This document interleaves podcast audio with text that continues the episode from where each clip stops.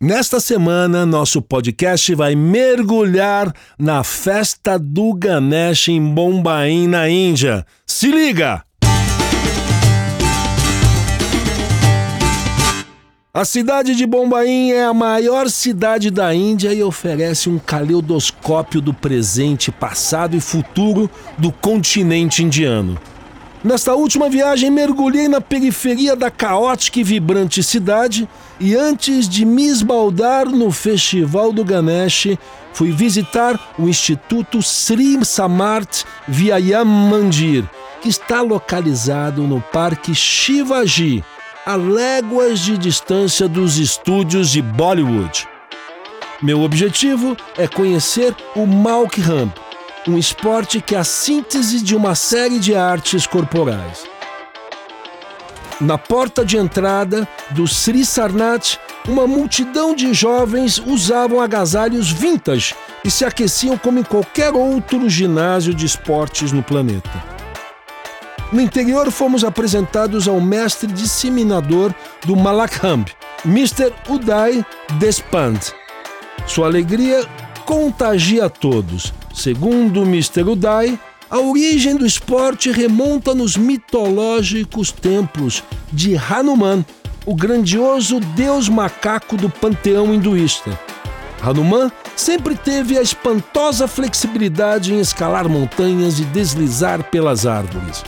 Diversas outras divindades tornaram-se adeptas da técnica Krishna foi praticante fervoroso, assim como todos os guerreiros dos livros sagrados.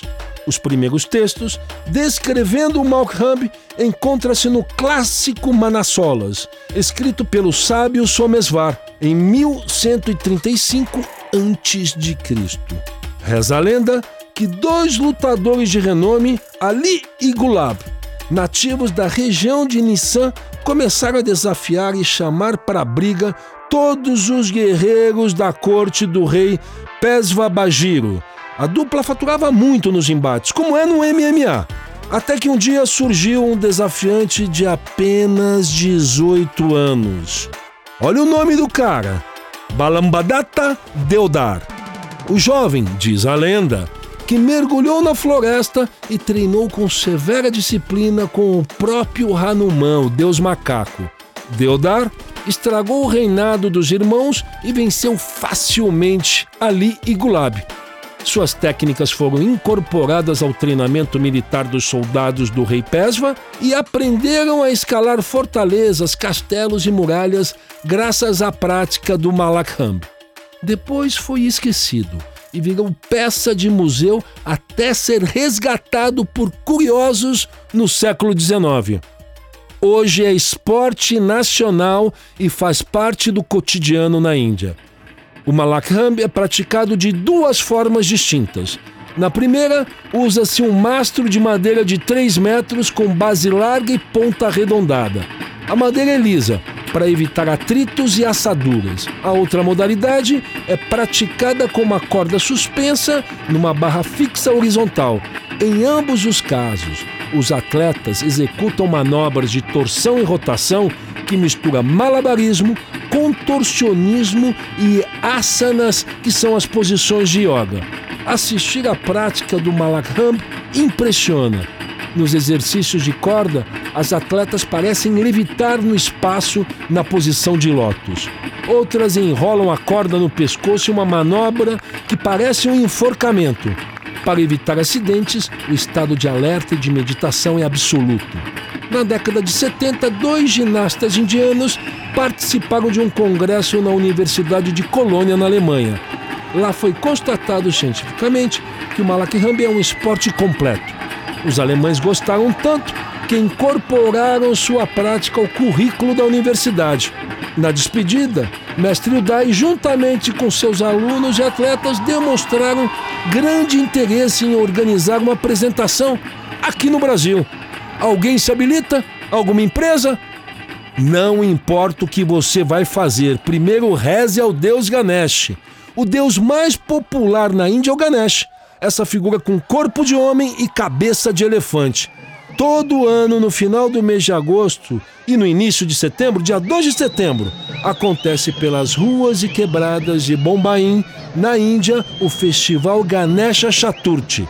Durante dez dias, as ruas da cidade são invadidas por foliões, devotos, peregrinos, com muita folia, batucada, esplendor e adoração.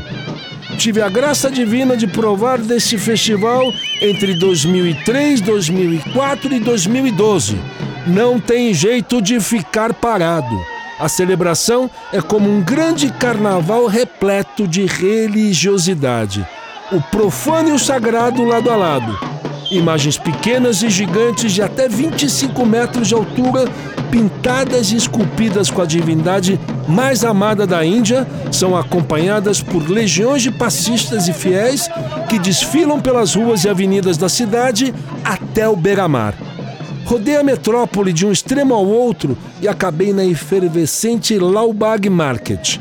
Neste bairro estão concentrados centenas de artesãos que moldam, pintam e constroem as imensas estátuas, ídolos, carros alegóricos e instalações divinas do Ganesh. Um luxo só.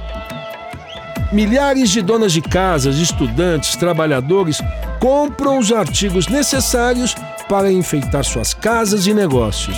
O mais fascinante deste festival é a tolerância religiosa. Muçulmanos, hindus, católicos, jainistas e parsis celebram e cultuam a imagem de Ganesh, Todos os credos e religiões participam dos festejos. A experiência é surpreendente.